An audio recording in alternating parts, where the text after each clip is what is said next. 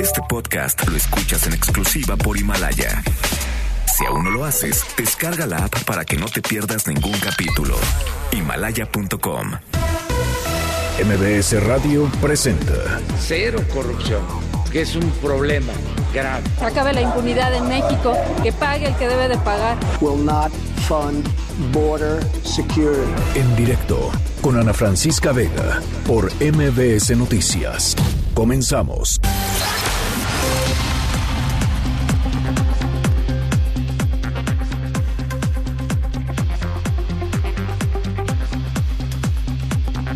Son las 5 de la tarde en punto. ¿Cómo están? Me da muchísimo gusto que me acompañen aquí en directo a través de MBS Noticias. Yo soy Ana Francisca Vega. Hoy es miércoles 20 de noviembre de 2019. Nuestras redes sociales, ya saben, siempre abiertas para que podamos platicar y entrar en contacto. Arroba Ana F. Vega en Twitter. Ana Francisca Vega Oficial a través de mi cuenta de Facebook, MBS Noticias, en todas las plataformas de redes sociales, así tal cual como MBS Noticias. Y los leo, como siempre, a través de WhatsApp, a través del um, número 5543 77125, va de nuevo. 5543 77125. Noticias en directo.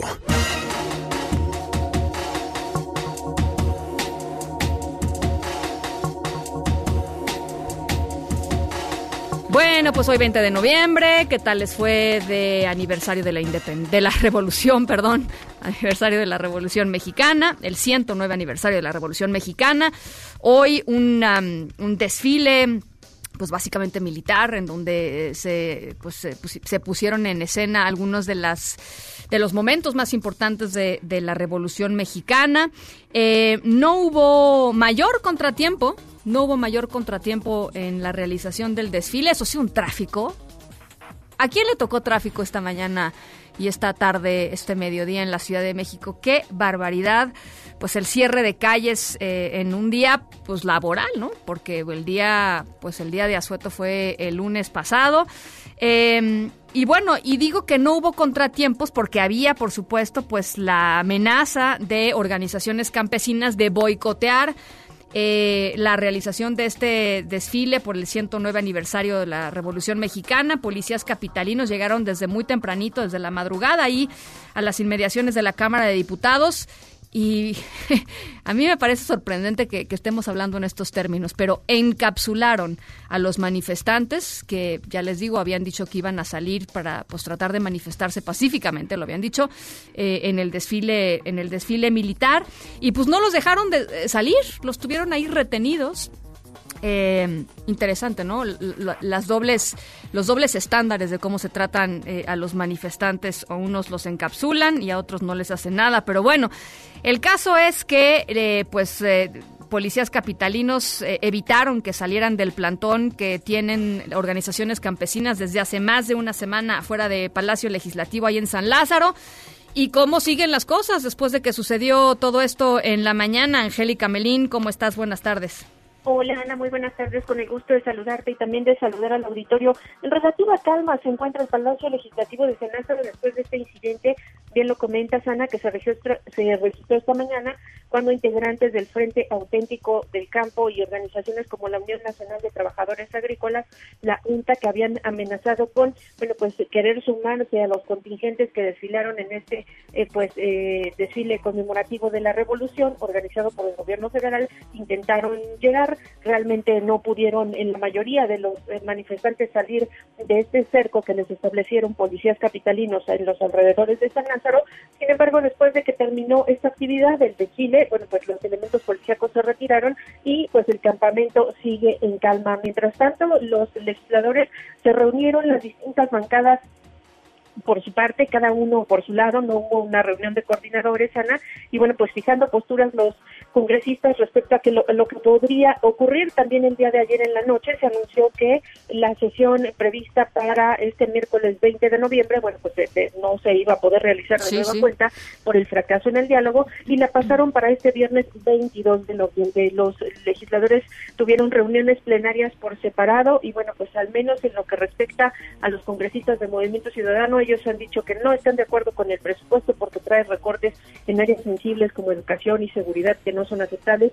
Los diputados del PRI también señalaron que eh, están en veremos, están en veremos todavía la realización de la sesión el próximo viernes porque simplemente no hay un dictamen de la Comisión de Presupuesto y eh, bueno, pues eh, los legisladores de Morena también la noche de ayer tuvieron una reunión y refrendaron que van a votar prácticamente todos a favor del presupuesto y bueno, pues ya las cosas en el plantón en calma. Este día no se reanuda el diálogo entre diputados y manifestantes y mañana será un nuevo intento, Ana, que no ha podido fructiferar, eh, eh, rendir frutos después de 10 días de bloqueo y de plantón ahí en San Lázaro. Bueno, pues verán mañana los diputados si pueden volver a encontrarse con las organizaciones que bloquean la Cámara y encontrar una salida a este atrón del presupuesto 2020. Es eh, prácticamente lo que sucedió esta tarde ahí en los alrededores de San Lázaro y con las bancadas, las fracciones parlamentarias. Ana. Oye, Angélica, ¿y nadie se pronunció en torno a este encapsulamiento de los manifestantes? O sea, ¿les pareció perfectamente normal a los legisladores que, pues, que la gente no pudiera moverse libremente?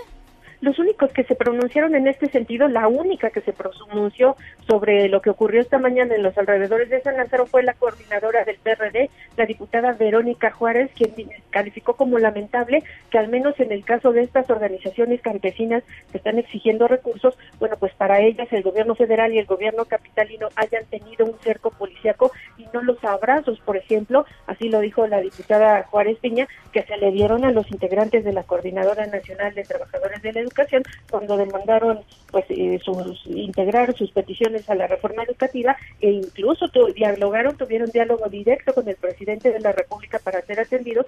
En ese caso sí hubo abrazos y ahora pues lo que hubo para los eh, integrantes de las organizaciones campesinas pues más bien fueron cercos policíacos. Bueno, pues este ahí está la información. Te agradezco mucho, Angélica, estamos al pendiente. Igualmente, Ana, hasta luego. Pero qué cosa, ¿no? A ver, este, la verdad, estamos hablando de eh, otra vez eh, eh, el mismo debate de hace unas semanas, que es el derecho a la libre manifestación. Pues estamos o no estamos en eso, ¿no? En la protección del el derecho a la libre manifestación.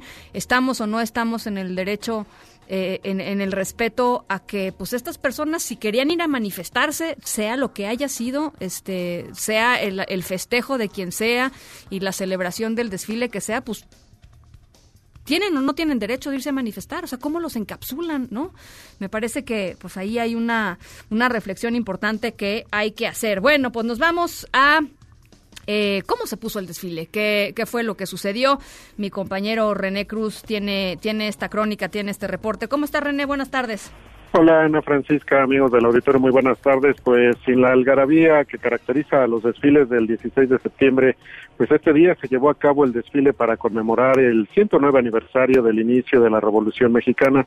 En esta ocasión, Ana Francisca, pues el sonido de las matracas y cornetas se dio su lugar a las notas de piezas musicales como la Marcha de Zacatecas y la Adelita, así como a algunas, algunas porras de los asistentes, las cuales pues acompañaron la marcha de las 3.133 personas y más de 2.000 caballos que participaron en la parada militar. Y es que por ser un día laboral, Ana Francisca, el número de personas que acudió al primer cuadro de la ciudad fue mucho menor al que asiste pues regularmente al desfile del 16 de septiembre. En punto de las 12 horas con 41 minutos, el sonido de la corneta marcó el inicio del desfile, que en esta ocasión tuvo como eje temático lo que el presidente Andrés Manuel López Obrador definió como las tres primeras transformaciones del país. Para algunos de los asistentes, como Joaquín Chavarría, el desfile de este día pues representa la oportunidad de refrendar la unidad y el amor por México. Escuchemos. Excelente, es algo que la verdad el pueblo, tanto ellos los que desfilaron como nosotros pueblo, debemos de tener oportunidad de, que esto sea más seguido para que se acreciente nuestra, nuestra gran eh, amor que le tenemos a nuestro país, ¿no? a México. Entonces esto, yo vi a muchos de ellos muy felices, igual nosotros, es algo que nos motiva, nos ayuda mucho a, tener oportunidad de, de, conocernos. Y pues el aspecto político pues también estuvo presente en este desfile Ana Francisca y es que hubo quienes consideraron que el desfile es una muestra de que en el país pues no hay problemas y pues en este sentido Norma Cabrera ah, pues aseguró que el titular del Ejecutivo Federal está haciendo bien las cosas. Escuchemos porque ahora sentimos ya esa paz, esa eh, eh, eh, el orgullo de ser mexicanos. Antes me daba pena, ahora siento el orgullo de ser mexicana.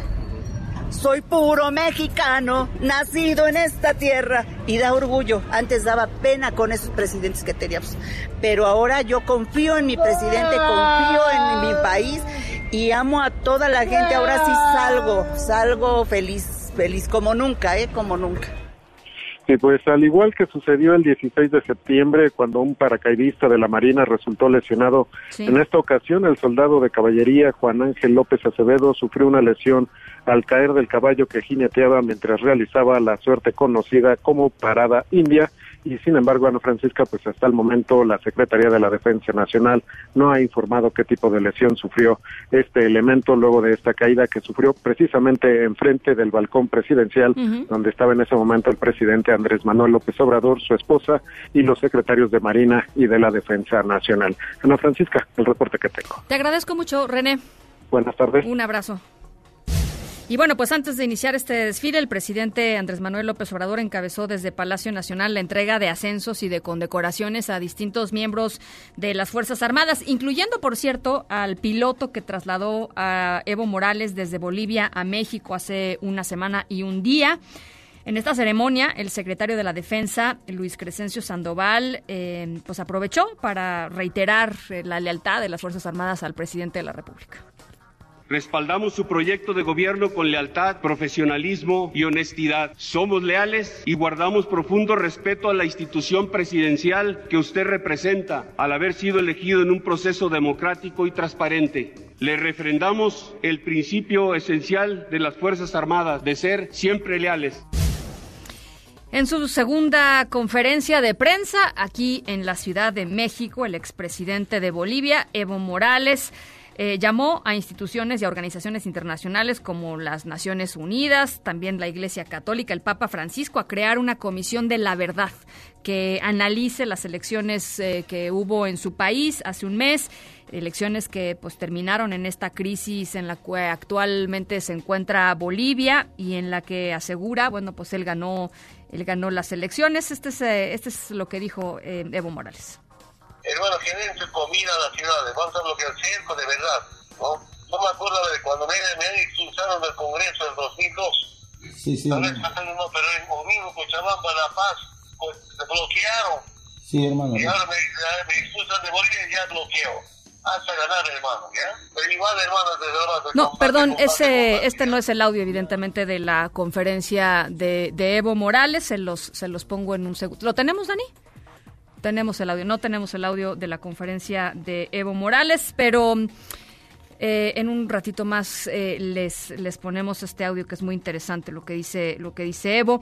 Em, y por otro lado, por otro lado, pues está lo que está sucediendo en Bolivia. El gobierno interino, encabezado por Yanín Áñez, va a denunciar ante instancias internacionales a Evo Morales por crímenes de lesa humanidad. Así lo anunciaron después de presentar un audio en donde supuestamente, eh, en donde se escucha al expresidente de Bolivia, pues alentar ¿no? estas, estas protestas allá en su país desde, desde México. Fernando Gutiérrez, corresponsal de MBS allá en Bolivia. ¿Cómo estás? Buenas tardes, te escuchamos.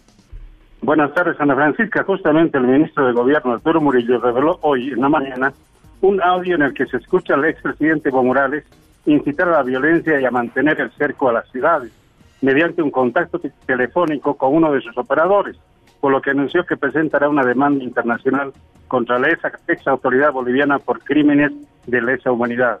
En este material, el expresidente desde su exilio en México instruye a su operador político en Bolivia, Faustino Yucra, quien, según Murillo, tiene procesos por narcotráfico, a consolidar el cerco a las ciudades para derrotar al supuesto golpe de Estado. Vamos a escuchar el audio al respecto. Sí que den su comida a las ciudades, vamos a bloquear el cerco de verdad, ¿no? No me acuerdo de cuando me, me han expulsado del Congreso en 2002. Sí, sí. No, pero en Omino, Cochabamba, La Paz, pues, se bloquearon. Sí, hermano. Y ahora me, me expulsan de Bolivia y ya bloqueo. Hasta ganar, hermano, ¿ya? Pero igual, hermano, desde ahora de combate, combate, combate, ¿ya? Ya, Ahora hermano. estamos viviendo en dictadura, están viviendo haciendo dictadura. A nosotros aquí en dictadura, dictadura. Ahora la gente viene cómo se vive en la dictadura con golpe de Estado. Un abrazo, hermano. Estoy pensando, quiero que sepa, que la asamblea mañana o pasado mañana rechaza mi renuncia, voy a intentar como sea meterme mano aunque me detenga. Va a dar dura batalla a la dictadura, a los fascistas, racistas, hermano.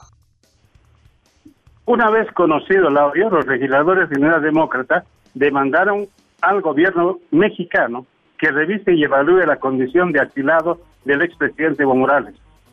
El senador Óscar Ortiz acusó a Morales de ser el responsable de la convulsión política en el país y de estar mal utilizando el asilo político que le otorgó gobi- el gobierno de México, porque desde su abandono de Bolivia ha continuado haciendo política y ha evitado la pacificación.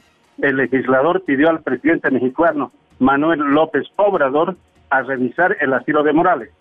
Dijo textualmente, no puede intervenir en la política interna de Bolivia y estoy seguro que la Cancillería presentará un nuevo reclamo para que México revise la condición de asilado de Evo Morales.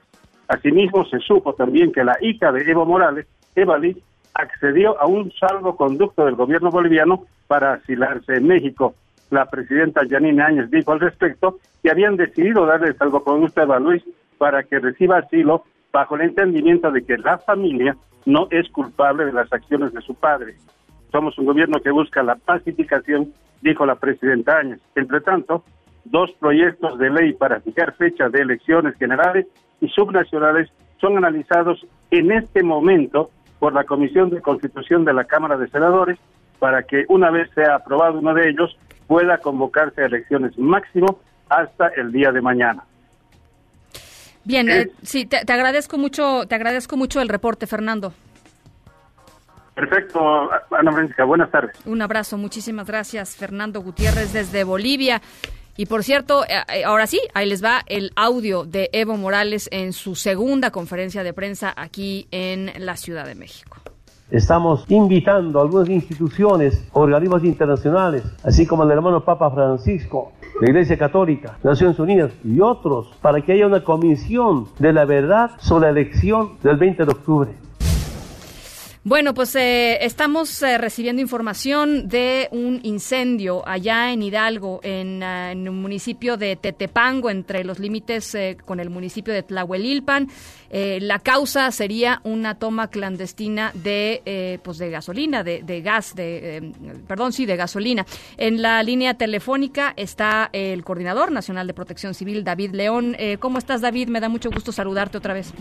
Ana Francisca, qué gusto saludarte a ti y a todo. La imagen que veo yo aquí en el sitio Ana Francisca es eh, una columna de humo negro, es humo negro por un incendio dentro de una instalación de petróleos mexicanos. Lo que se quema es una mezcla de petróleo que se utiliza en la refinería de Salamanca. Una un incendio que nos lo reportan aproximadamente a las 11 de la mañana. Uh -huh. eh, no puedo determinar en este momento las causas. No es una, preliminarmente no es una toma clandestina, sino la información que tenemos es que existían algunas labores de mantenimiento en el sitio, lo que provocaron en un inicio este incendio. Sin embargo, no puedo yo ahora eh, eh, eh, garantizar que esa haya sido la causa. Lo que sí es lo más importante es que no tenemos eh, personas lesionadas al momento, no tenemos tampoco eh, personas fallecidas.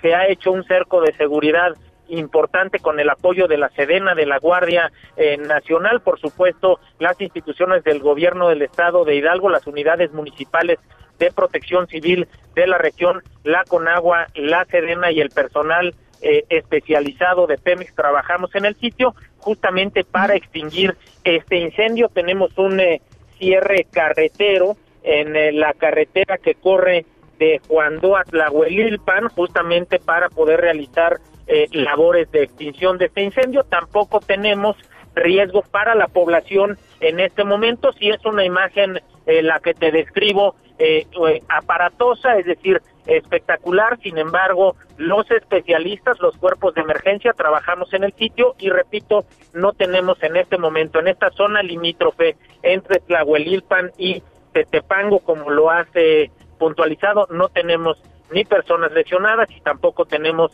riesgo para la población. Seguramente en el transcurso de las próximas horas este material remanente que se encuentra eh, quemándose será eh, liquidado por los cuerpos de bomberos.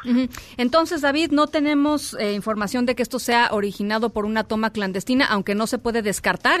no supongo que habrá investigaciones o está completamente descartado el tema podremos eh, descartarlo por completo y esgrimir la causa específica una vez que el, eh, el eh, incendio quede extinto, en un liquidado al 100%. En este momento me es muy complicado decirte cuál fue la causa. Lo que sí te puedo decir es que no teníamos un, un trabajo de una toma clandestina. Cuando hemos tenido incendios en tomas clandestinas, Ana Francisca, es porque primero estamos atendiendo la toma o tenemos el reporte de una toma clandestina y después viene el incendio. En este caso, ninguno de los eh, eh, de los actores participantes trabajábamos en la reparación de una toma en este sitio, lo que me hace pensar que la causa eh, no es esa.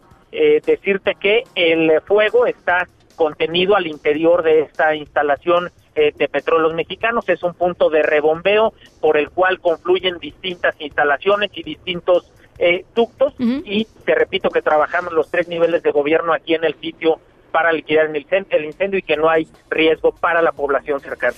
Bueno, pues eso es importante saberlo. Te agradezco muchísimo, David, esta, esta información y por supuesto estamos en, comunicación.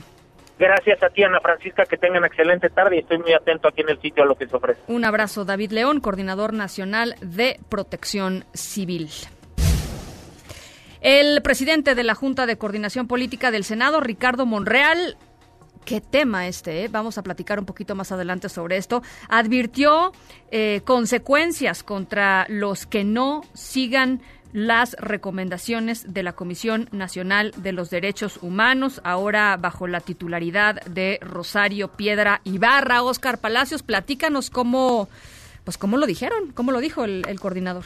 ¿Qué tal, Ana Francisca? Buenas tardes. Así es, pues esta disputa entre el PAN y Morena por la polémica elección de María del Rosario Piedra Ibarra como presidenta de la CNDH no ha cesado en el Senado de la República. Justo este miércoles, el presidente de la Junta de Coordinación Política, Ricardo Monreal, advirtió que las autoridades que no atiendan las recomendaciones de la CNDH podrían incurrir en desacato e incluso ser sometidos a juicio político. Luego de que gobernadores y alcaldes del PAN desconocieran a Rosario Piedra como presidenta de la CNDH, Ricardo Ricardo Monreal reiteró que no es una buena idea, ni siquiera inteligente, dijo, mandar al diablo a las instituciones. Escuchemos.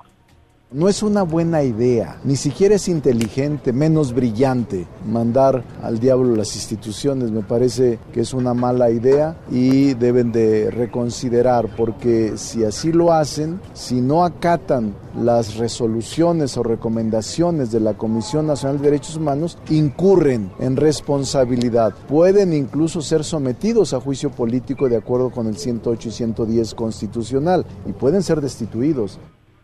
En respuesta, el senador por el PAN, Damián Cepeda Vidales, señaló que en todo caso se debería someter a juicio político al presidente Andrés Manuel López Obrador por no atender, dijo, la recomendación de la CNDH sobre el caso de las estancias infantiles. Así lo dijo. Pues sería muy bueno que empezara el coordinador de Morena con el juicio político al presidente Andrés Manuel López Obrador, porque que yo recuerde no atendió la recomendación de estancias infantiles y ni siquiera quisieron que viniera a comparecer. Eh, y atacó a la comisión actual por hacer su trabajo. La única fuerza de la Comisión Nacional de Derechos Humanos es su credibilidad moral. Hoy no tiene calidad moral. Entonces, pues por más que emita recomendaciones, pues seguramente se le contestará, pero no va a tener la fuerza para hacerlas valer. Los senadores de Acción Nacional denunciaron que Rosario Piedra mintió al Senado de la República, pues firmó bajo protesta de decir verdad un documento donde como candidata a la CNDH manifestó no haber desempeñado un cargo de dirección partidaria en el año anterior a su designación. La senadora Kenia López Rabadán resaltó que Rosario Piedra aparece ante el INE como consejera nacional de Morena desde el año 2015 hasta por lo menos octubre de 2019, por lo que pidió que renuncie a la CNDH ya que dijo no cumple con la legalidad. Ana Francisca es el reporte. Buenas tardes. Gracias, Oscar. Muy buenas tardes. Hasta luego. Por cierto, sobre este tema también, eh, ¿se acuerdan que había pues algunos recursos jurídicos ahí en el Tribunal del Poder Judicial de la Federación en torno a la elección en el Senado de Rosario Piedra? Bueno, pues la Sala Superior del Tribunal desechó uno de ellos, es un recurso promovido por un particular eh, el recurso se promovió porque se consideró que hubo vicios en el nombramiento de Rosario Piedra y bueno, pues la decisión de la Sala Superior es de desechar este recurso, es decir, no va no va a proceder por lo menos por lo menos este en particular. Esta es parte de la información que se está generando este 20 de noviembre, son las 5 con 24, vamos a la pausa, regresamos con más. Nos gustaría que pensaras en qué momento supiste que necesitabas un seguro de auto. ¿Fue acaso cuando escuchaste esto? ¿Y cuándo pensaste en un seguro de hogar? ¿Fue cuando recibiste las llaves de tu nueva casa? ¿Y cuál fue el sonido que te dijo que necesitabas un seguro de vida? Seguros Banorte, seguro de auto, de hogar y de vida. Banorte no está para que lo ames, está para asegurar lo que amas de la vida. Aplica restricciones, términos, condiciones, aviso de privacidad y requisitos de contratación en banorte.com. En directo con Ana Francisca Vega por MBS Noticias. En un momento regresamos.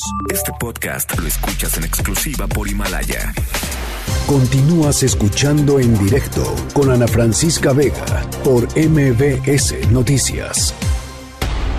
¿Para qué tener organismos así? Desde luego, no es la institución, sino los que han estado ahí, que están demasiado vinculados al régimen. Entonces tiene que ser una institución independiente y con gente con principios y que realmente sienta el dolor que causa la violación de derechos humanos. Creo que ya no hay mucho que decir más que se cometió un fraude en esta elección. Protesta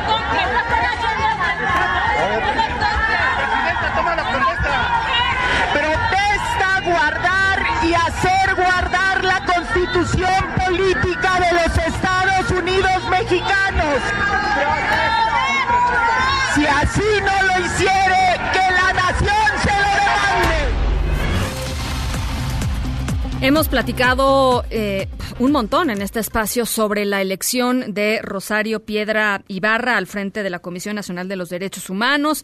Hemos platicado con organizaciones eh, que se dedican a, este tema. Hemos platicado con algunos de los candidatos que estuvieron postulados. Eh, hemos platicado con senadores y, bueno, pues recientemente la información que surge en torno a esto es la decisión de algunos gobernadores de acción, o más bien de los gobernadores del Partido Acción Nacional y algunos alcaldes de eh, Acción Nacional de desconocer eh, a Rosario Piedra Ibarra al frente de la Comisión Nacional de los Derechos Humanos y en ese sentido, pues, eh, desconocer eh, o no atender las recomendaciones que se emitan desde la Comisión Nacional de los Derechos Humanos.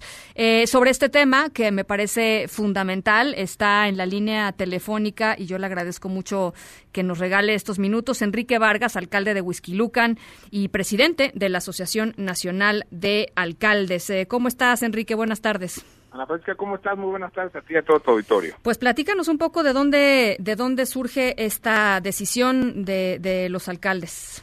Bueno, primero, como todos eh, vieron, la votación fraudulenta que, que hubo, y después eh, lo que nos eh, enteramos fue que mintió Rosario Piedra, le mintió al Senado, le mintió a México, en donde con, un oficio de bajo protesta de decir verdad que no desempeñaba cargo de partido y lo cual sí desempeñaba.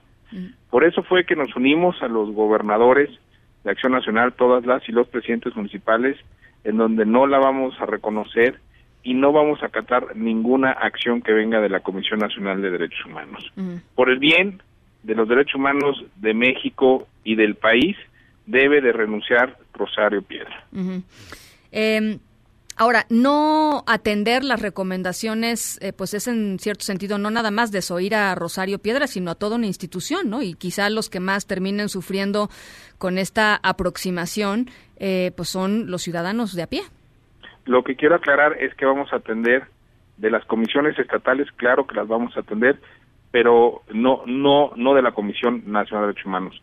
me queda claro que es una institución, pero la que representa la institución es Rosario Piedra, en donde no es legible y aparte la votación que fue fraudulenta, no puede pasar esto en México, no debemos de dejar pasar lo que está pasando en México con el gobierno.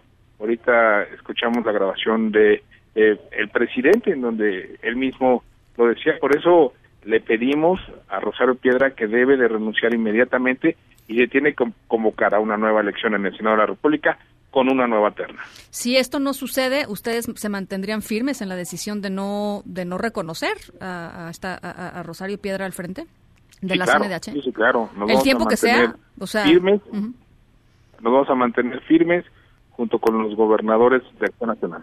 ¿No es una pérdida, eh, Enrique? Eh, en el sentido de, no sé si, si, si, si se vayan a echar para atrás, si Rosario Piedra renuncie, si se tome una decisión desde otro lugar, pero mientras eso no suceda, ¿no es una pérdida? Eh, pues literalmente desconocer a la, a la institución. O sea, vuelvo, vuelvo al punto, no es nada más Rosario Piedra, ¿no? Pérdida ya lo es. En el momento que ella toma protesta como presidenta, sabiendo que le mintió al Senado de la República, sabiendo que le mintió al país y con la votación, eso ya es pérdida. Y, tenemos que levantar la voz. No puede pasar esto en México. Las, las instituciones que, que fueron un trabajo de muchas mexicanas y de muchos mexicanos por muchos años, no podemos y no debemos de aceptar lo que está pasando hoy en la Comisión Nacional de Derechos Humanos. Hoy es la Comisión Nacional de Derechos Humanos y mañana posiblemente el INE y algunas otras instituciones. Por eso es que levantamos la voz y es una lucha eh, que se está dando, tanto jurídica, los senadores, y tenemos que seguir levantando la voz porque no puede pasar esto en nuestro país. ¿Son todos los alcaldes de Acción Nacional los que estarían en esta en esta posición? Así es, todos los alcaldes, las presidentes municipales y los presidentes municipales. Son, son casi 400, ¿no? Casi 400 junto con nuestros gobernadores. Eh, eh, ¿Cuáles, eh, digamos, eh, en términos de, sabemos que hay acciones legales que están recorriendo pues, literalmente el sistema judicial, pero cuál es la acción política, digamos, que ustedes podrían tomar si ven que esto no, pues no, no, no, no, no meten una reversa desde el, desde el poder federal? Bueno, a ver, las acciones ya las estamos tomando, tan es así que muy amablemente me estás entrevistando, hay que esperar el tema jurídico y hay que ver cómo avanza. Yo veo que eh, tanto internacionalmente como en México las presiones están muy fuertes y hay que esperar los próximos días cómo va avanzando. Ahora, organizaciones de la sociedad civil también están, eh, que, estuvieron muy eh, atentas a este proceso y que, y que em, criticaron duramente la elección de, de Rosario Piedra, están ahora eh, en una tesitura de decir, eh, pues ahora sí que jalemos con, con esto porque esto es lo que hay. No, a ver, hay, hay unas que sí, pero hay otras que no. A ver, hay dos momentos, hay que dejarlo muy en claro a tu auditorio. El momento en donde le miente con un oficio protestando, decir verdad ante la comisión en el Senado de la República, que ya nada más con eso debería de renunciar. Está mintiendo. A ver, debemos de dejar muy en claro, le mintió a la comisión para poder estar al frente de la Comisión Nacional de Derechos Humanos. Ya después, bueno, toda la votación y ya todo lo que sabemos que es que es otro, otra acción. Pero nada más por el simple hecho de mentir debe de renunciar. A ver, yo quiero ver si en algún juicio alguien alguien miente, pues obviamente tiene acciones en contra, hay delitos como el de derecho procesal sin mientes en un juicio.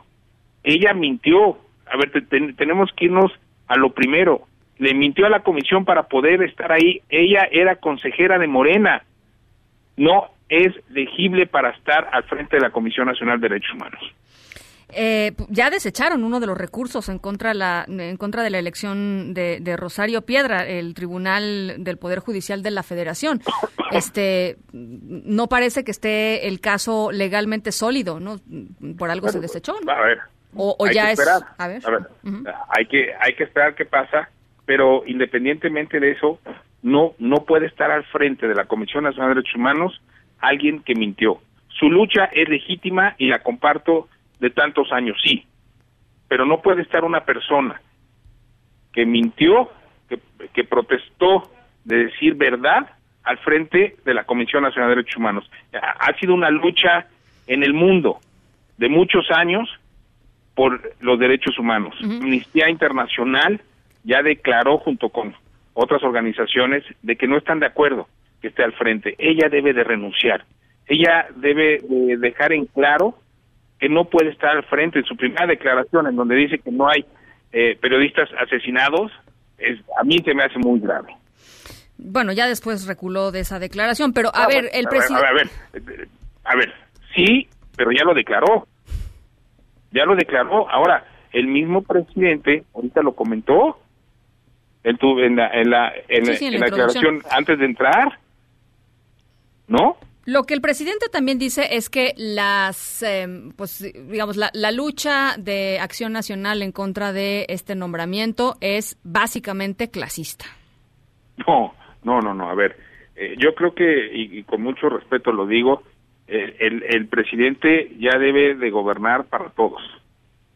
Aquí en, en nuestro país no, no hay eh, fifís o chairos, como él lo dice. Aquí somos todos mexicanos. A ver, ¿estamos para apoyar al presidente de la República? Sí, pero no estamos de acuerdo en su manera de gobernar. ¿Cómo, cómo va a actuar Rosario Piedra ante un tema en contra del gobierno federal? Si ha venido acompañando al presidente de la República por muchos años, en donde militaba hace algunos días en su partido, ¿cómo va a actuar? No sé, habrá- vamos a verlo, ¿no? Hay que, hay que esperar, pero ella debe de renunciar. Por el bien de las víctimas en este país, ella debe de renunciar.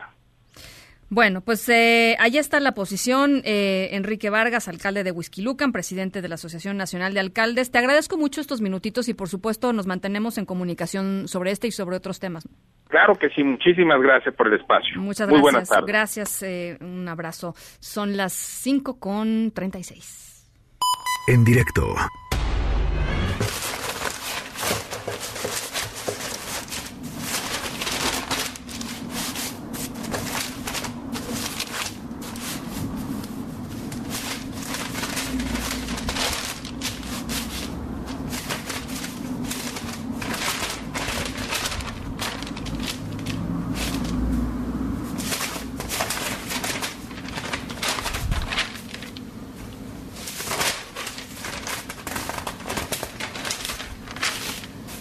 A ver, ¿ustedes qué hecho para tratar de conseguir novio o novia? O sea, ¿a qué han recurrido?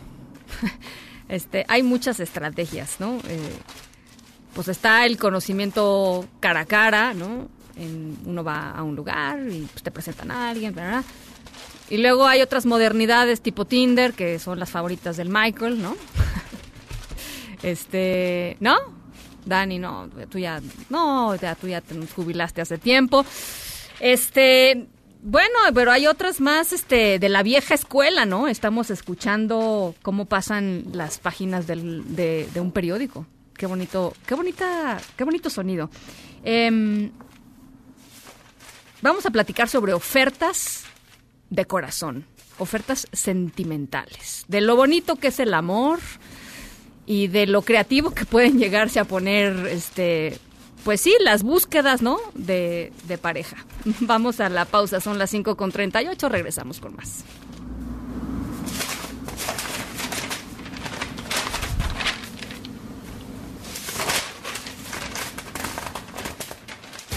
En directo con Ana Francisca Vega por MBS Noticias. En un momento regresamos. Este podcast lo escuchas en exclusiva por Himalaya. Continúas escuchando en directo con Ana Francisca Vega por MBS Noticias. Deportes en directo con Nicolás Romay.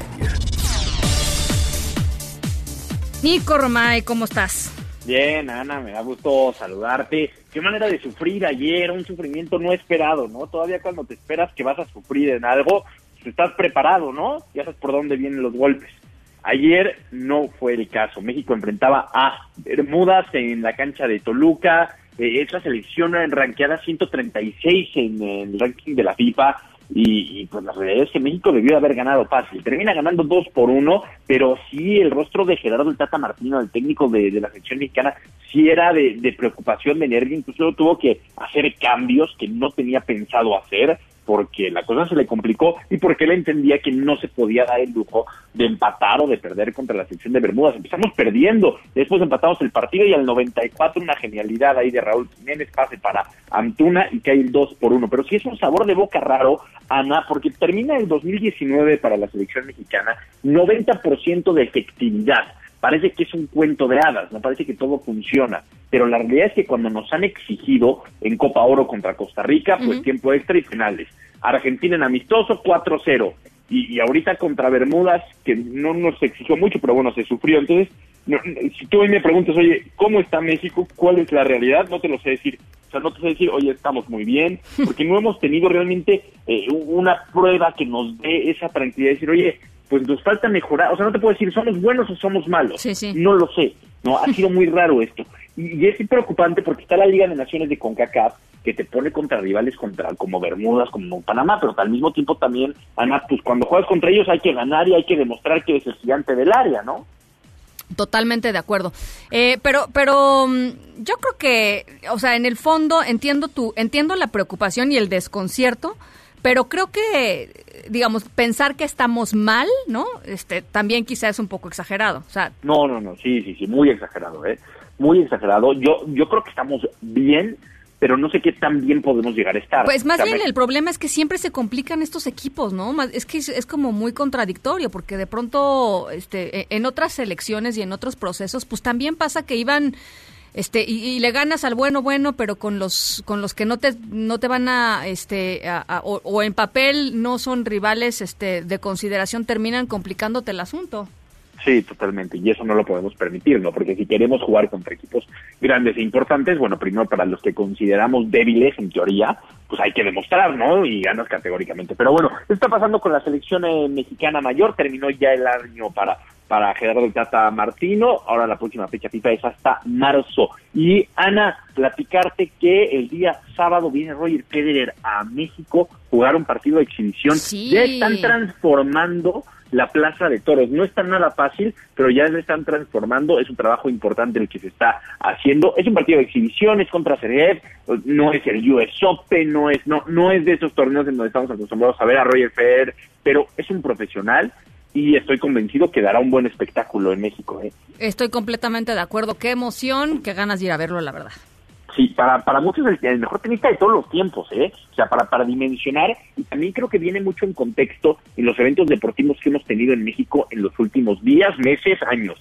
Fórmula 1, NFL, hemos tenido básquetbol de la NBA y ahora Roger Federer. Eso da gusto porque caray, que, que México se convierta de alguna manera en un lugar que recibe eventos de élite deportivos, da gusto, ¿no? Eh, hemos hablado pues con noticias tristes o noticias malas de México en el pasado reciente, bueno, pues ahorita una buena por, por todas las malas, no nos cae nada mal, ¿eh? Me parece, sí, estoy, estoy completamente de acuerdo. Qué bueno, qué ganas de verlo, muy bien, muy bien y los organizamos bien esos eventos, ¿eh? La verdad, eventos deportivos nos salen bien, ¿no? Creo que fue la prueba la, la NFL. Pero bueno, Ana, es lo que está pasando en el mundo de los deportes. Recordar que termina ya la fecha FIFA. Este fin de semana tenemos la última jornada de Liga MX. Así que eh, mañana que platiquemos haremos matemáticas para ver quién se mete a la liguilla y quién no. Está bueno. Gracias, Nico. A ti, saludos. Un abrazo, buen miércoles. Son las 5 con 44. Vamos a hacer una pausa. Al volver, ¿se acuerdan del piloto que eh, eh, en un vuelo comercial le dijo al presidente que ojalá reconsiderara y no hiciera este Santa Lucía y que reconsiderara Texcoco? Bueno, pues ya les voy a platicar qué fue lo que Aeroméxico decidió al respecto. Vamos a la pausa, regresamos. En un momento continuamos en directo con Ana Francisca Vega. Este podcast lo escuchas en exclusiva por Himalaya. Continúas escuchando en directo con Ana Francisca Vega por MBS Noticias. Bueno, ya les, eh, ya les platicaba ¿Se acuerdan ustedes del eh, piloto que en un vuelo le pidió al presidente López Obrador reconsiderar pues construir el aeropuerto en Texcoco y no en Santa Lucía como pues como el presidente eh, pues ha empujado desde el inicio de su mandato? Vamos a escucharlo eh, para recordarlo un poquito y ahorita les platico qué fue lo que respondió Aeroméxico. Una bienvenida especial a nuestro señor presidente que nos acompaña el día de hoy Esperamos que se sienta a gusto, que disfrute del vuelo. Ojalá lo podamos convencer de hacer el aeropuerto en Texcoco, si no, si no es posible, pues ni modo, ¿verdad? Sea usted bienvenido, sea su casa, estamos a Bueno, pues ahí está, ahí está lo que dijo en esa, en esa ocasión. Y circulaba en, en internet una carta, una comunicación interna de Aeroméxico dirigida al capitán Bolio, Rafael Bolio, que es justo el capitán que, estaba al mando de, la aeronave cuando sucedió esto. Y fechado el 19 de noviembre del 2019, en donde eh, Aeroméxico le comunica al piloto que eh, le solicita rendir un informe detallado de lo ocurrido en el vuelo 533 del 8 de noviembre con ruta México. Eh, Mérida, en el cual aparentemente, dice Aeroméxico, hubo un incumplimiento al reglamento interior de trabajo particularmente cita el artículo 14, que es prohibiciones a pilotos, inciso F, que a la letra dice comportarse intencionalmente en forma que perjudique al servicio, a las relaciones o al prestigio de la empresa y lo firma eh, Vicente, Vicente Galvez. Eh, esto es lo que eh, circulaba a través de Internet y hoy, 20 de noviembre, Aeroméxico pone un mensaje a través de su cuenta de Twitter en donde dice básicamente que, em, pues que el capitán hoy está desempeñando sus labores con normalidad en la aerolínea, que sin embargo se le solicitó efectivamente un informe detallado única y exclusivamente como parte de los procedimientos establecidos en el reglamento interior de trabajo. Dice, Aeroméxico reitera que es una empresa que se rige con base en un código de conducta y en los protocolos establecidos tanto por la autoridad regulatoria como por su normatividad interna. O sea, básicamente lo que dicen es pedimos este informe detallado del piloto eh, y vamos a analizar las consecuencias porque claramente pues está eh, pues violando una de sus uno de sus reglamentos de trabajo eh, y el código y el código de conducta que pide Aeroméxico. Así es que bueno no sabemos si efectivamente pues esto va a terminar en que el piloto tenga algún tipo de sanción pero por supuesto bueno vamos a estárselos platicando si es que así si es que así sucede Epicentro Epicentro Epicentro con León Krause Hola León cómo estás Hola Ana, ¿cómo estás? Muy bien, buenas tardes. Pues sí, muy buenas tardes, la verdad. Vaya día el que se vivió en Estados Unidos. Ana, es uno de esos días que eh, en el, futuro nos, nos preguntaremos, ¿dónde estabas cuando tal cosa? Es, es uno de esos días, de verdad. ¿eh? A ver, eh, el punto es, eh, incuestionablemente se, se, se verificó, se, se, se puede determinar que hubo un claro caso de eh, pues de soborno por o de intento de soborno por parte del presidente Trump eh, al, al presidente ucraniano, ¿no? La, pregunta en, este caso eh, ucraniano es siempre, siempre ha sido muy, sencilla. Donald Trump exigió un favor político de un gobierno extranjero a cambio de ayuda militar y ese favor político, por cierto, era eh, perjudicar a su principal eh, antagonista en las elecciones del año que viene. Esa era la pregunta, esa siempre ha sido la pregunta así de sencilla, eh, y hoy la respuesta queda claro, es sí. El testigo estrella, el, el hombre cuyo, cuyo testimonio era pues el más esperado desde el principio de las audiencias, el embajador de Estados Unidos ante la Unión Europea, el señor Gordon Sondland, hoy dio marcha atrás a su reticencia anterior y básicamente pues incendió la casa y confirmó que por supuesto había un quid pro quo, por supuesto había ese requisito de, eh, de ayuda antes de entregar el, el respaldo militar de millones de dólares. Fue de verdad histórico lo que vimos hoy. A ver, básicamente fueron dos cosas, ¿no? Eh, que efectivamente solicitó el presidente Trump presionar al gobierno de Zelensky para lograr una investigación judicial que perjudicaba a los demócratas, por un lado, y por el otro el asunto del quid pro quo, que básicamente lo que hacía era torcer, hacerles la mano, este, este dicho es de, este, le hicieron mano de, de, de, puerquito, ¿no? De puerco. De puerco, este, a, los ucranianos. Así es.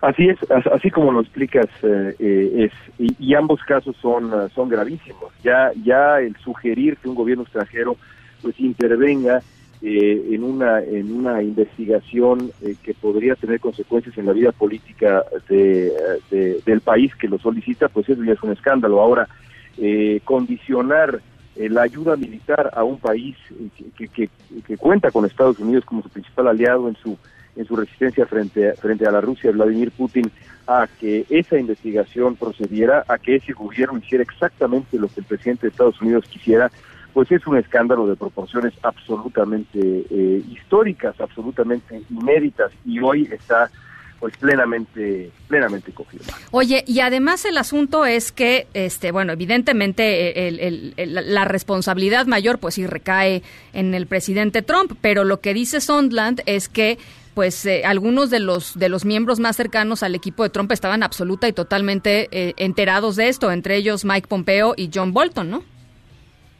Y eso es, eh, digamos, parte de las de las incógnitas ahora, ¿no? una de las cosas que pueden ocurrir es este, esta suerte de efecto dominó después de que Sondland, en efecto, pues incluye en el escándalo eh, de manera formal al secretario de Estado Pompeo, a, eh, al señor Giuliani, eh, Rudolf Giuliani, al señor Mulvaney, a base, a, por supuesto a John Bolton, básicamente a todo el círculo más cercano al presidente de Estados Unidos en los últimos tiempos. La pregunta es, ahora estos hombres, dado, dado lo que ocurrió hoy, eh, se presentarán también para dar para dar su testimonio, para tratar de defenderse y limpiar su nombre. Eso podría, por supuesto, complicar las cosas todavía más a Donald Trump. Ahora, volvemos al mismo punto que hemos platicado las veces que hemos platicado de este de este asunto desde el 24 de septiembre pasado, que es cuando arrancó este todo este proceso de audiencias, pues no va a llevar a demasiado, ¿no? No va a llevar a la, a la al impeachment de Donald Trump. Yo creo que no, todavía creo que no, pero ya eh, después de después de lo de hoy creo que eso hay que decirlo quizá con un eh, con una convicción eh, distinta. A ver, ¿por qué? Lo, pues mira, yo sigo pensando que es muy remoto que 20 senadores Ana le den la espalda a Donald Trump. Lo veo de verdad muy remoto. Pero también me parecía remoto que escucháramos en, en estas audiencias testimonios tan absolutamente contundentes, sobre todo de personas como Gordon Sondland, que eh, incluso los propios demócratas calculaban que era pues uno de los grandes aliados de Trump en esto, un hombre que, eh, digamos, en, el mejor de los casos se le calificaba de, cínico, eh, seguramente va, va a guardarse lo que sabe, va a invocar la quinta enmienda, no va a, no va a querer declarar, y bueno, hizo todo lo contrario, vaya, sacó las antorchas y quemó la casa, eso de verdad parecía un episodio de, de, House of Cards, eh, eh, así que bueno, eh, eso es lo que ocurrió hoy. Oye, me parece improbable, pero tampoco imposible ya, ¿eh? porque porque eventualmente quizá este algunos republicanos pues se pueden este voltear ante la contundencia y ante la, la pues Exacto. no este en una de esas no no no lo sabemos lo que importa es, lo que importa es también la, la, opinión pública. Y ahí está la historia de Watergate. Si la opinión pública se le comienza a voltear a Donald Trump, si esas audiencias que han sido tan contundentes eh, hacen mella a su, a su, índice de aprobación, eh, e, erosionan su respaldo, un número mayor de estadounidenses comienza a convencerse de que en efecto este hombre merece ser destituido, los republicanos, eh, el límite de la lealtad política es la derrota, Ana. Eh, esa, esa es la realidad. Y si los republicanos ven que Donald Trump es un pasivo, ya no tanto un activo, no, no es imposible que comiencen a voltearse. Me parece todavía muy, muy improbable, pero en cualquier caso esto, esto ya es un muy mal escenario para Donald Trump porque el electorado ha escuchado esto, lo seguirá escuchando en los próximos meses cuando el juicio llegue al Senado, que es prácticamente un hecho que va a ocurrir. Eh, y la evidencia la evidencia es muy grande y, y por último te diré el caso se explica muy fácilmente. En el caso de Rusia nos hubiéramos tomado cinco minutos en comenzar a explicar cuál era el asunto. En el caso de Ucrania me, tomó siete segundos o diez segundos explicarlo hace unos hace unos minutos. Eso también le complica las cosas a Trump porque es muy fácil comprender la acusación y el peso de la evidencia. Bueno, pues ahí está muy interesante lo que pasó hoy. Gracias, León, te mando un abrazo. Otro para ti, gracias. En directo. Gracias, gracias de verdad a todos eh, por sus comunicaciones. 55 43 77 1025. Carlos dice: eh, Ana, muchas noticias hoy y nada mejor que tú. Gracias, muchas gracias, Carlos. Nada mejor que tú para informarnos. René, eh, hola Ana Francisca, felicidades por tu nuevo libro. Platica un poco de tu obra, por favor. Les tenía una sorpresa, pero bueno, ya ya salió a la luz pública. Vamos a platicar sobre eh, este libro que, pues, que hice, es un libro para niños, un poquito más adelante, pero por lo pronto, muchísimas gracias, René. Carlos dice, me gustaría saber si leerás el libro de Andrés Manuel López Obrador, sí, el de AMLO, y por otra parte, creo como no son delincuentes y anarquistas, pues no tienen derecho a manifestarse libremente. Así es el gobierno de Cuarta. Eh, que si voy a leer el libro, pues, pues sí, no sé si completo, pero sí, por supuesto, lo voy a ojear. Este es parte de, parte de mi trabajo. Eh, a toda la gente que viene en el tráfico, ahí a vuelta de rueda en la Ciudad de México, les mando un saludo. Muchísimas gracias. Saludos a Mateo y a Alenka que nos están escuchando en este momento. Son las seis con dos. En directo.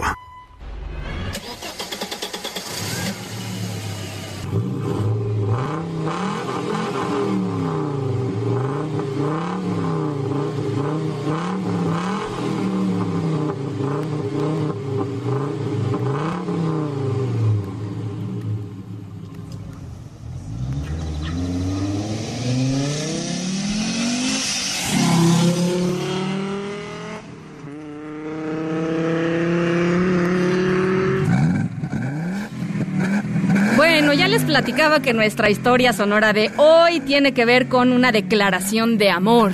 Bueno, una búsqueda, digamos, la búsqueda del amor. Este, ¿qué no hacemos, no? La verdad, en la vida por pues por buscar el apapacho, ¿no? Básicamente, el entendimiento, el apapacho, este, la cosa bonita. Bueno, pues el protagonista de nuestra historia sonora de hoy es un gran empresario que vende esto que estamos escuchando, que son autos. Nuestro protagonista eh, parece que tiene todo en la vida, pero pues es que le falta algo en su corazoncito, anda pachurradito y se le ocurrió hacer algo que ya más al rato les platico de qué va. Por lo pronto vamos a la pausa, son las seis con tres, regresamos con más.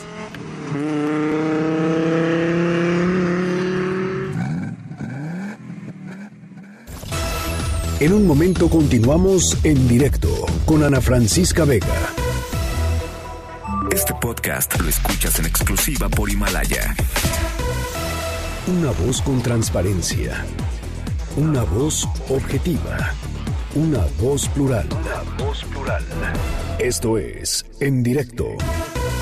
Con Ana Francisca Vega. En directo. MBS Noticias. Son las 6 de la tarde con 10 minutos. Gracias por seguir con nosotros aquí en directo a través de MBS Noticias. Yo soy Ana Francisca Vega. Hoy es miércoles 20 de noviembre de 2019. Nuestro WhatsApp aquí en cabina para que podamos platicar 5543 77125.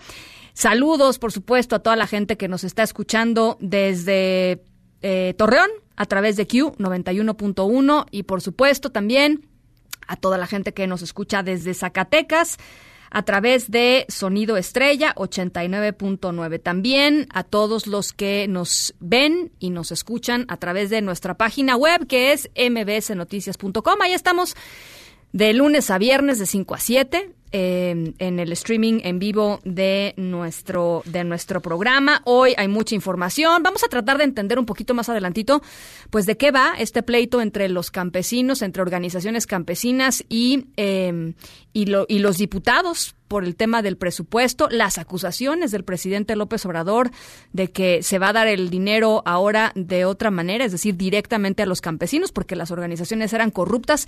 ¿Qué de cierto hay en todo esto? Es una de las preguntas que me parece que es relevante. Eh, platicar y contestar en estos días en donde pues seguimos sin presupuesto, seguimos con las acusaciones de un lado y del otro y, y la verdad es que no sabemos muy, muy bien eh, pues de qué se trata este problema y en el fondo de qué estamos hablando. Por lo pronto, ¿les parece si nos vamos al resumen? Noticias en directo. No hay heridos por el incendio en la estación de rebombeo de petróleos mexicanos. Tampoco hay eh, amenazas o hay eh, pues algo que vaya eh, a implicar un problema para la protección mm, civil de los ah, habitantes ahí del municipio de Tetepango en Hidalgo. Esto nos lo dijo aquí David León, el coordinador nacional de protección civil, quien además descartó que se trate este asunto de una toma clandestina de combustible. Decirte que el fuego está contenido al interior de esta instalación eh, de petróleos mexicanos. Es un punto de rebombeo por el cual confluyen distintas instalaciones y distintos ductos y trabajamos los tres niveles de gobierno aquí en el sitio para liquidar el incendio y que no hay riesgo para la población cercana. A la Comisión Nacional de los Derechos Humanos la perdimos desde el proceso de elección de Rosario Piedra como su titular. Así lo dijo aquí en directo Enrique Vargas, presidente de la Asociación Nacional de Alcaldes, quien volvió a decir que los alcaldes, los casi 400 alcaldes del PAN y los 10 gobernadores panistas de, em, de la República Mexicana no van a acatar ninguna recomendación que venga de la CNDH eh, liderada por Rosario Piedra.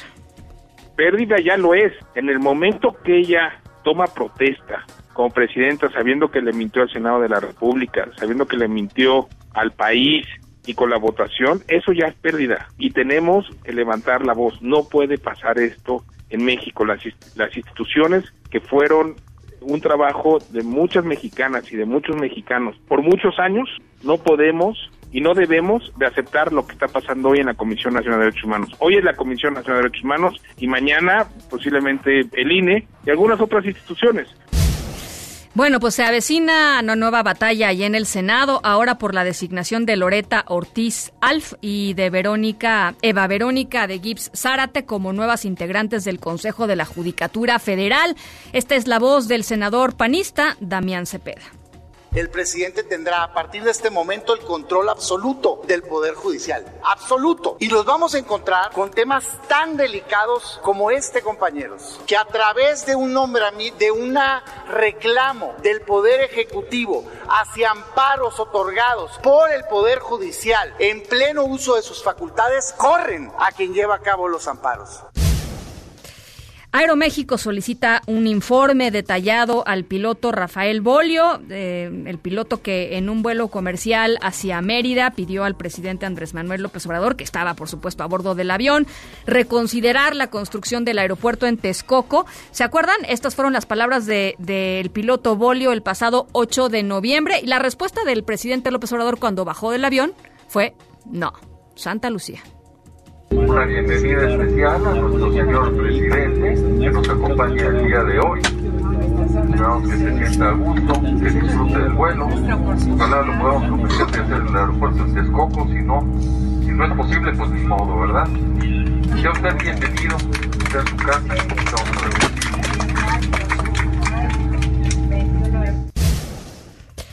Bueno, pues eh, esto es lo que pasó eh, pues en términos de, de, Aeroméxico y la decisión es, de acuerdo a lo que pues ellos mismos ponen en sus redes sociales, van a recibir este informe y a partir de ahí seguramente tomarán alguna determinación.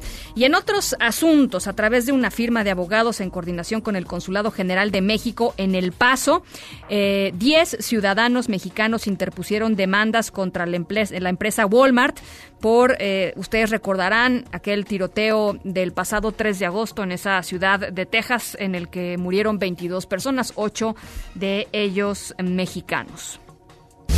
Y el gobierno interino de Bolivia envió hoy un proyecto de ley al Parlamento de ese país para iniciar un proceso de nuevas elecciones. Por la mañana en la Ciudad de México, eh, Evo Morales pidió a organizaciones internacionales crear una comisión de la verdad, así, así la pidió, para analizar las elecciones de hace un mes, las elecciones que Evo dice él ganó y que generaron de alguna manera pues toda esta crisis allá en Bolivia. Estamos invitando a algunas instituciones, organismos internacionales, así como el hermano Papa Francisco, la Iglesia Católica, Naciones Unidas y otros, para que haya una comisión de la verdad sobre la elección del 20 de octubre. Estas son parte de las noticias eh, al momento, son las 6 con 16. Vamos a hacer una pausa y regresamos con más. En directo con Ana Francisca Vega por MBS Noticias. En un momento regresamos. Este podcast lo escuchas en exclusiva por Himalaya. Continúas escuchando en directo con Ana Francisca Vega por MBS Noticias.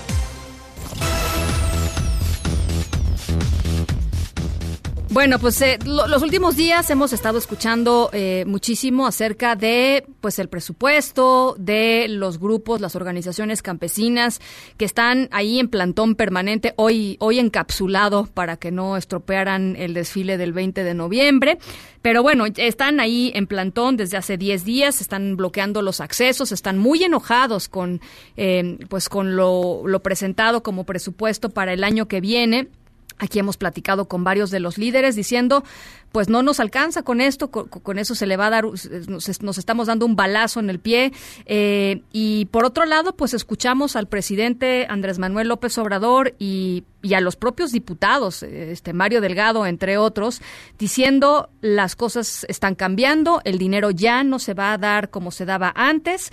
Eh, y las organizaciones campesinas pues eran básicamente organizaciones corruptas que veían por su propio interés, no por el interés de, eh, los campesinos eh, de México. ¿Dónde está la verdad? Seguramente está en un punto intermedio, eh, pero para entender un poquito más eh, qué es lo que está sucediendo en, términos del presupuesto y en términos de la política que trae de, debajo todo esto. Eh, hacemos contacto con Carlos Brown, coordinador del programa de justicia fiscal de Fundar. ¿Cómo estás, Carlos? Me da gusto saludarte. Hola, igualmente, mucho gusto en saludarte. Pues platícanos un poquito cuál es tu impresión de lo que está sucediendo eh, eh, eh, con esto que, que, que, ya decía yo entre las organizaciones campesinas y el gobierno federal y los diputados ahí, por supuesto, de por medio. Pues es una opinión impopular decir que hay razón suficiente para las manifestaciones, pero sí, sí la hay. Uh -huh. eh, digamos, como bien dices, hay un punto medio entre las demandas de, el, digamos, la, los líderes sociales y de las organizaciones campesinas y lo que está proponiendo el partido en el gobierno, en el legislativo. Eh, digamos, este no es un tema nuevo, ¿no? De, es, es horrible pensar en la historia de, pero eh, los subsidios al campo en México se dan después de la entrada de México al Tratado de Libre Comercio de América del Norte. Y era una forma de compensar a los a los productores mexicanos frente a la apertura comercial eh, contra los grandes competidores de Estados Unidos y Canadá no este es uno de los temas más sensibles siempre que abres tus fronteras digamos. Sí. es un tema fundamental en, en, Estados Unidos ahora con la guerra comercial. Uh -huh. eh, digamos es una discusión muy fuerte que Bloomberg ha cubierto. En la Unión Europea son 65 mil millones de dólares anuales subsidios a la agricultura, que New York Times también ha cubierto. Es decir, este es un tema sensible porque este es uno de los, de, digamos, es un sector fundamental para los países porque claro. estamos hablando de los alimentos de claro. un país, uh -huh. pero además es un sector de la población muy particular en casi todos los países porque es un sector usualmente vulnerado eh, y excluido de la sociedad ante el avance de, digamos, los servicios frente a la agricultura. Uh -huh. Eh, ahora, cuando el, el, presidente López Obrador dice que la forma en cómo se repartía el dinero del campo era una, era una forma viciada y que las organizaciones eh, campesinas básicamente pues jineteaban lana y que repartían un poco este con respecto a, a digamos con, con, lógicas más de control que de productividad, etcétera, ¿qué, qué opinas? Pues mira, más allá de mi opinión está la segunda entrega de la fiscalización de la cuenta pública que hace la Auditoría Superior de la Federación. A ver. El 31 de octubre se hace esta segunda entrega. Son resultados preliminares, pero ya dan luz de, de lo anterior. Son ocho programas de lo que antes era Zagarpa, que ahora es SADER, que no pudieron acreditar ni el destino, ni la focalización, ni el impacto de 42 mil millones de pesos que se daban a través de 7.7 millones de subsidios. Es decir, es mucho dinero. Uh -huh. 42 mil millones de pesos es más o menos una tercera parte del, del mayor programa social de Andrés Manuel, que es atención para adultos mayores. Sí. Un poco para poner en, en perspectiva. En perspectiva. Uh -huh. eh, estamos hablando, y además lo que encontró es que eh, había beneficiarios que no eran parte de la población objetivo, había subsidios duplicados, había cuentas certificadas por liquidar que no coincidían, es decir, encontraron una serie de irregularidades en la forma en la que se entregaban los programas de que tienen que ver sobre todo con infraestructura productiva, si van a comprar maquinaria, eh, eh, todo lo que va relacionado con la siembra y de productos agroalimentarios. y sí, en efecto, no se encuentran desviaciones considerables. Ahora, el otro lado, lo que está proponiendo ahora y que presentaron tanto Mario Delgado como Alfonso Ramírez Cuellar, era la creación de una sociedad nacional de crédito que van a llamar Finagro, que ahora lo que va a hacer es que fusiona todos los fondos para el campo, ¿no? Y ahora, digamos, el, es financiamiento, pero se acabaron los subsidios y los apoyos a través de líderes sociales. Oye, a ver, dame un segundito. Eh, ¿Y de todas maneras baja el presupuesto en esto? Eh, sí, sí, definitivamente. O sea, la intención es fusionar y, bajar. Digamos, el, el, mensaje que se ha dado es que se quiere optimizar el uso de esos recursos, ¿no? Ya no es un subsidio, es un financiamiento. Pero de nuevo, Estados Unidos y la Unión Europea siguen subsidiando de manera masiva a sus, a sus productores, ¿no? Y son subsidios. Es decir, es una transferencia de dinero directa eh, que sirve para compensar, el, para tener un mejor precio al exterior. Y esto es algo que, de nuevo, está muy peleado en el mundo, pero es cómo pueden competir los los productores nacionales contra los grandes subsidios que estamos hablando de miles de millones de dólares que sean en las grandes potencias. Em, a ver, y el asunto de, digamos, de de dar directamente el dinero a, los a los campesinos. Un poco leía por ahí em, varias opiniones que decían eh, y me interesa y me interesa eh, tu visión em, que decían pues es es incluso ya en la circunstancia en la que nos encontramos hoy, en una circunstancia de, violencia, en donde pues ahora sí que las extorsiones este, están al orden del día, es incluso peligroso darle a los, a los campesinos, eh, no sé, 40, 50 mil pesos eh, eh, por ciclo agrícola directamente porque pues van a terminar siendo extorsionados. Sí, y además, y aquí es importante, eh, también hay que dividir entre el pequeño y el gran productor, ¿no? Al mediano, gran productor al que se le entregan cantidades, digamos, considerablemente altas, pues sí, es, es algo que se ha discutido muchísimo eh, y que ha estado, y es algo al que han llamado la atención los, los productores incluso eh, frente al legislativo y al ejecutivo, que el tema de la violencia tiene implicaciones, pero ahora, pensando en los pequeños productores, eh, digamos, la sustitución directa que se está haciendo es los programas prioritarios del presidente eh, que sí ayudan a aliviar pobreza, pero en términos de acceso a un financiamiento de este tipo, pues sí representan unas barreras considerables. Es decir, no nada más tenemos el lado de la violencia eh, por parte del crimen organizado contra un grupo de productores o contra un sector de, la, de los productores, sino que quienes quedan fuera y que quienes, quienes son dueños de tierra, pero en, digamos, el que llamamos pequeño productor son menos de 20 hectáreas eh, digamos, la convención.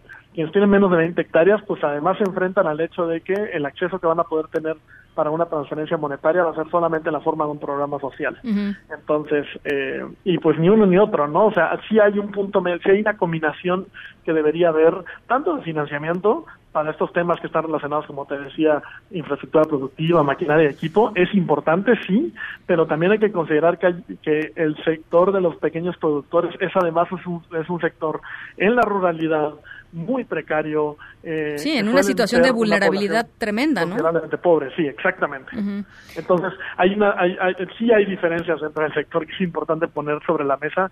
Entonces, sí no debería ser ni una solución ni la otra. Hay un punto medio que se tiene que considerar, sobre todo haciendo distinciones, porque además estas desigualdades no solo atraviesan eh, digamos, eh, adscripción étnica, no solo atraviesan, también tienen implicaciones de género, pero también territoriales. No es lo mismo tratar a los grandes productores del norte del país versus a los pequeños y medianos productores en el sur sureste del país, donde 20 hectáreas es casi un gran productor en el sur sureste del país.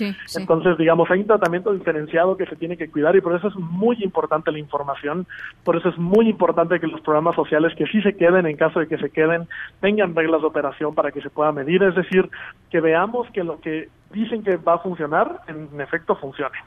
Oye, y finalmente, Carlos, te quería te quería compartir una reflexión que tiene que ver con, con el asunto de, de acusar, eh, ya dices tú, hay evidencia de que pues sí se, se, mal, se, se, se, usaban mal los recursos y no hay justificación de mucho dinero, en fin. Este pues no hubiera sido mucho mejor para el propio presidente López Obrador, eh, pues que se presentaran no nada más las acusaciones desde la mañanera, sino las demandas correspondientes, las demandas penales correspondientes y probablemente parte de todo este debate pues ni siquiera se estaría llevando a cabo o por lo menos no en estos términos porque pues pues yo creo que sí ganaría parte de la opinión pública, ¿no? Estar, o sea, estar diciendo, a ver, estas organizaciones eran unas organizaciones gangsteriles, ¿no? Que tenían controlado a una buena parte de los agricultores, etcétera, etcétera, este, y estamos haciendo esto para que no se vuelva a repetir, este, más allá del esquema nuevo que tengan, sino, digamos, saldar cuentas, ¿no? Este, ¿qué, qué, opinas al respecto? Sí, sería, honestamente sería lo ideal, ¿no? Hacer uso de las instituciones que tenemos. Digamos, la Auditoría Superior ha sido especialmente útil para casos como la estafa maestra, digamos, otras formas de corrupción que ya hemos identificado eh, aquí están los hallazgos de la auditoría. Digamos, no son los hallazgos definitivos, esos se presentan hasta el próximo año, a principios del próximo año, pero definitivamente en Zagarpa ya se han identificado previamente desvíos de recursos.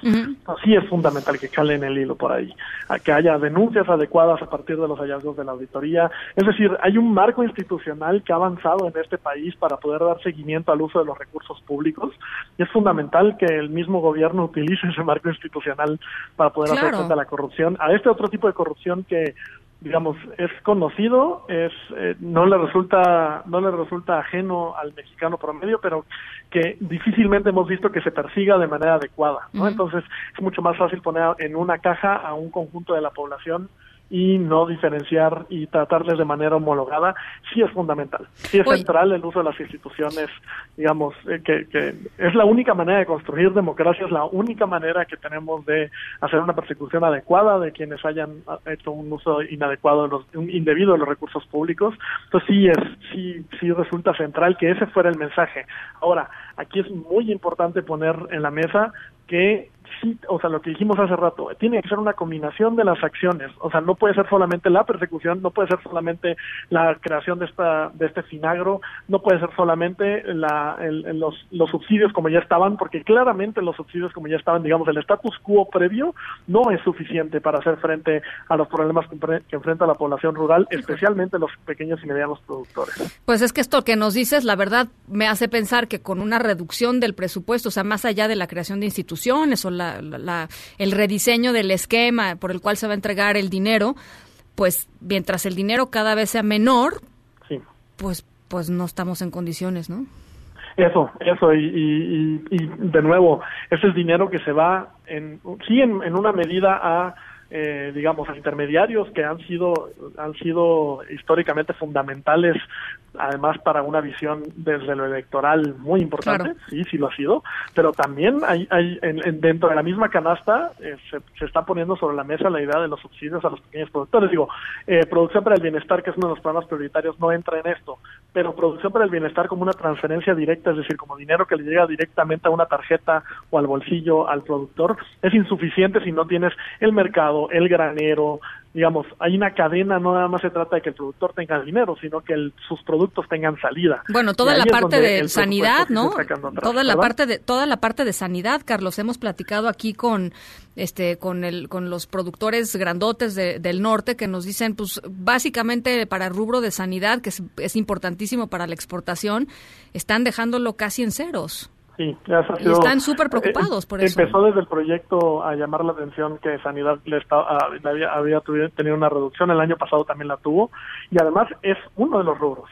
O sea, de verdad, es, es no, no podemos tratarlo como partes independientes. Esto es una cadena de, de, digamos, es muy importante poner sobre la mesa que el, el camino entre que el productor tiene, termina cosecha y demás, y llega a la mesa de un mexicano, pasa por una serie, digamos, de bienes y servicios que tiene que proveer el Estado para que esto pase, que haya carreteras adecuadas, que haya sanitario y sanidad, que haya mercados públicos, que haya eh, cadenas de producción, que haya una demanda adecuada, es decir, hay que verlo como un todo, y por eso es fundamental que desde el punto cero, que es al productor, pues sí, haya los, Las condiciones, los, el dinero suficiente, como bien decías, para que esa cadena se pueda estimular. Si no, de entrada, es una cadena desarmada. Bueno, pues eh, muy interesante. Vamos a ver qué pasa. Digo, por lo pronto no se puede ni, debatir, ni discutir, ni votar. Este, vamos a ver si el próximo viernes efectivamente se pueden sentar. Vamos a ver qué amarres han logrado y qué y qué, a qué acuerdos han llegado esta semana. Pero y ojalá podamos platicarlo ya que esté en firme, ¿no? El, el, uh, presupuesto, Carlos. Así, ah, esperamos que sí. Te mando, te mando un abrazo, Carlos Brown, coordinador del programa de justicia fiscal de Fundar. En directo Casi todos sabemos querer. Pero poco sabemos amar. Ah, qué bonito. Ya me pusieron de buen humor y no, eso. El Michael ya está ah, estrechando, estrechando manos allá con, con nuestro querido productor Daniel Guerra. Allá atrás, al fondo, Rafael Arce y Karime López también derramando las lágrimas en esta cabina, llegó el amor. La historia sonora tiene que ver con pues un individuo que decidió tomar cartas en el asunto y terminar su soltería, para lo cual utilizó un periódico. Vamos a la pausa y regresamos con más llorar y nunca llorar. El querer pronto puede acabar, el amor no conoce el final. Es que todos sabemos querer, pero pocos sabemos amar. En directo con Ana Francisca Vega, por MBS Noticias. En un momento regresamos. Este podcast lo escuchas en exclusiva por Himalaya. Continúas escuchando en directo con Ana Francisca Vega por MBS Noticias.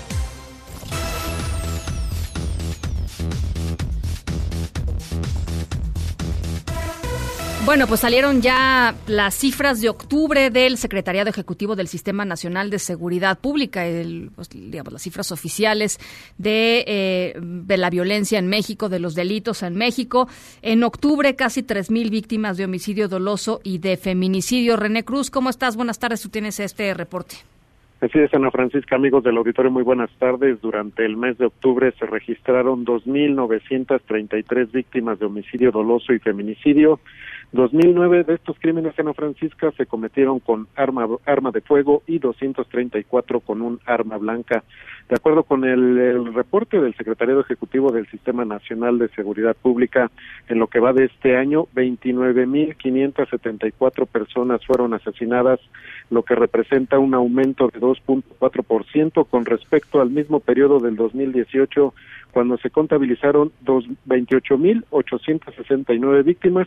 Y bueno, pues ya con estas cifras este año, el 2009, pues se convirtió en el año más violento del que se tenga registro. En materia de homicidios dolosos Ana Francisca, en octubre se contabilizaron 2.866 víctimas, es decir, un aumento de 1.3% respecto a septiembre de este año, cuando se contabilizaron 2.828 casos. En el décimo mes de este año, los feminicidios registraron una reducción de 29, de 27.9%, al pasar de 93 casos en septiembre a 67 en octubre. No obstante, en el acumulado, este delito Ana Francisca suma 833 víctimas, lo que se traduce en un incremento de 11.9% comparado con el mismo periodo del 2018, cuando se contabilizaron 744 casos. Y en materia de secuestros, en octubre 126 personas fueron privadas de forma ilegal de su libertad, es decir, seis más comparado con el mes de septiembre. Ana Francisca, estas son parte de las cifras que se dan a conocer el día de hoy. Bueno, pues ahí está eh, las cifras del secretario ejecutivo del Sistema Nacional de Seguridad Pública. Gracias, René. Te mando un abrazo. Igualmente, muy buenas tardes. Ate con queso con Irma Uribe. Querida Irma Uribe, atrapada en el tráfico de la Ciudad de México. A cuadra y media. A cuadra y media de las instalaciones de MBS acá en Polanco. Este. Pero la tecnología nos permite hacer casi cualquier cosa. Eso, mero. vamos a platicar y me encanta tu tema, el eh, libro sobre, sobre discapacidad.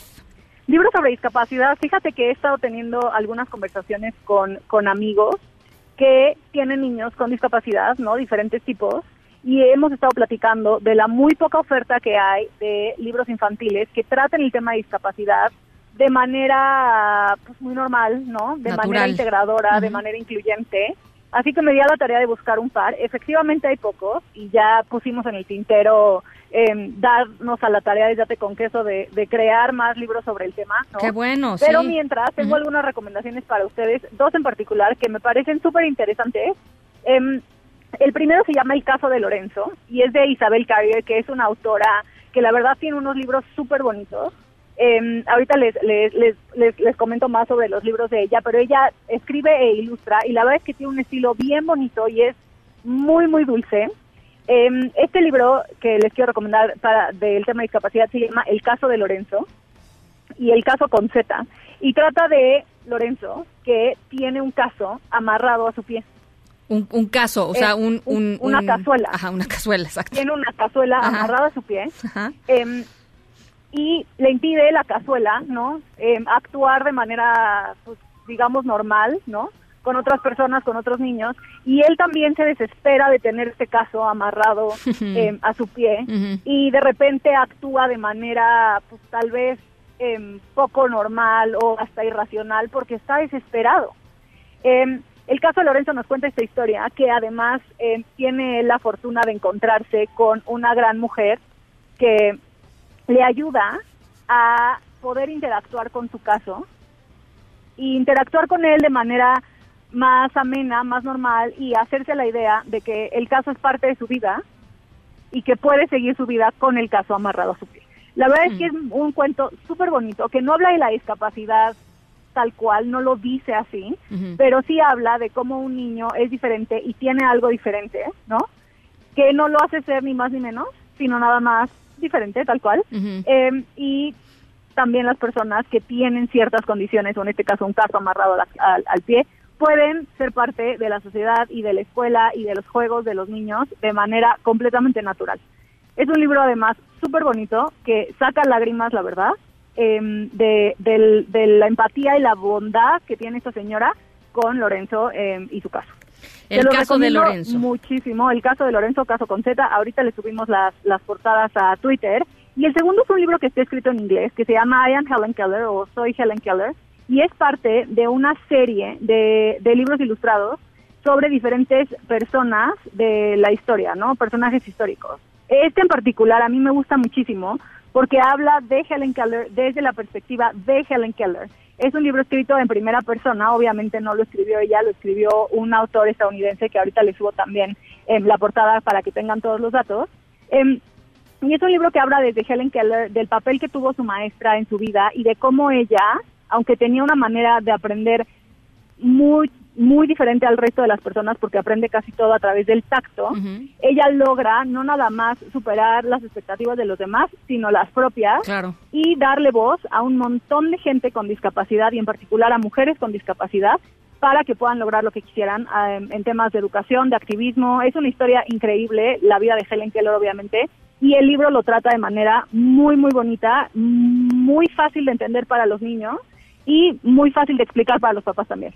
Pues me encanta porque este la discapacidad, digamos, y cualquier tema que tenga que ver con minorías, etcétera, de pronto eh, a los eh, a los padres de familia eh, les cuesta trabajo, o nos cuesta trabajo eh, eh, eh, aproximar a los niños de, de maneras, pues sí, como tú dices, naturales, incluyentes. Exactamente. Este, quizá porque a veces no, no sepas cuál es el lenguaje correcto, quizá porque a veces no sepas cuál es la analogía que no que no es este que no es ofensiva o que les va a ayudar a entender mejor, en fin, este y creo que sí es bien importante pues encontrar este tipo de referencias, ¿no?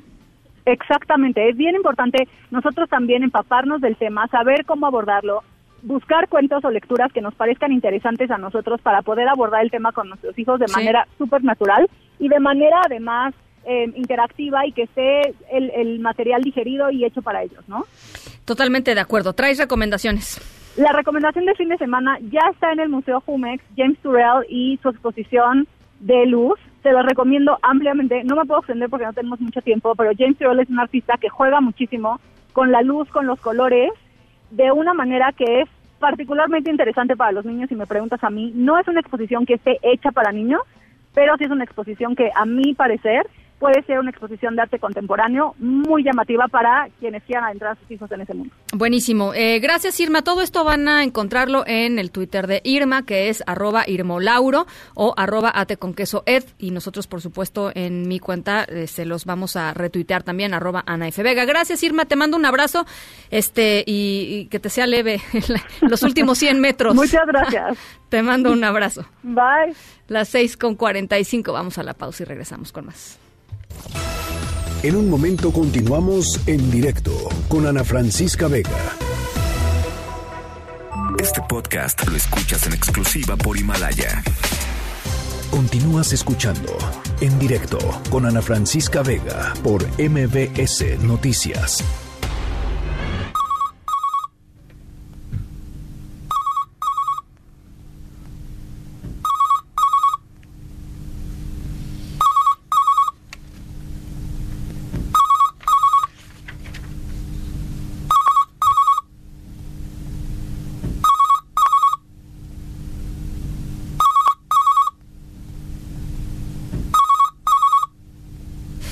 Bueno, nuestra historia sonora de hoy tiene que ver con un señor que está ya cansado de este de estar solo. ¿Cómo es este? Come solo, ¿no?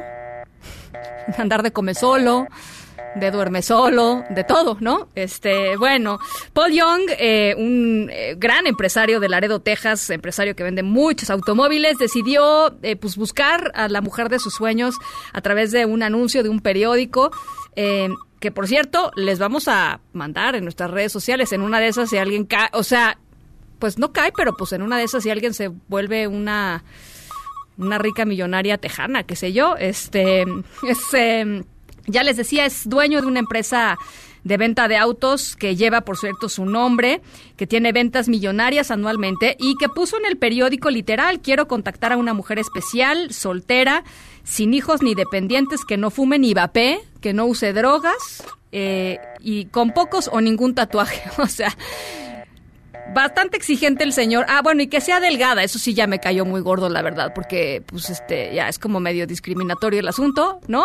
Eh, porque además si lo ven a él, así que tú digas como para escoger, pues tampoco está, ¿no? O sea, este, eh, en fin, eh, dice que además está semi retirado, que es un buen ciudadano, que es una persona de confiar. Este, si lo ven ahí en, em, en la, cuenta de Twitter de MBS Noticias, que es arroba MBS Noticias, van a ver la foto del señor Paul Young, a ver si alguien se anima. Este, yo la verdad paso, Karime López, pasa sin ver también, sí, por supuesto. Este, bueno, les vamos a mandar el anuncio en una de esas y ya les decía, alguien está pensando en mudarse a Estados Unidos. Esta es nuestra historia sonora de hoy.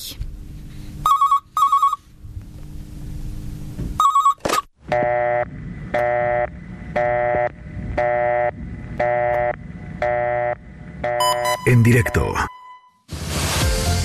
Bueno, pues con esto ya nos vamos. Muchísimas gracias por acompañarnos este 20 de noviembre. A toda la gente que está todavía en el tráfico, les mando un saludo muy cariñoso, paciencia. Eh, mañana será otro día. Saludos a toda la gente que nos escuchó desde Torreón y desde Zacatecas y también a través de nuestra página web. Yo soy Ana Francisca Vega. Se quedan como todas las tardes con Gaby Vargas y después, ya saben, charros contra gangsters. Pasen buena noche. MBS Radio presentó En directo. En directo. Con Ana Francisca Vega. Por MBS Noticias. Este podcast lo escuchas en exclusiva por Himalaya. Si aún no lo haces, descarga la app para que no te pierdas ningún capítulo. Himalaya.com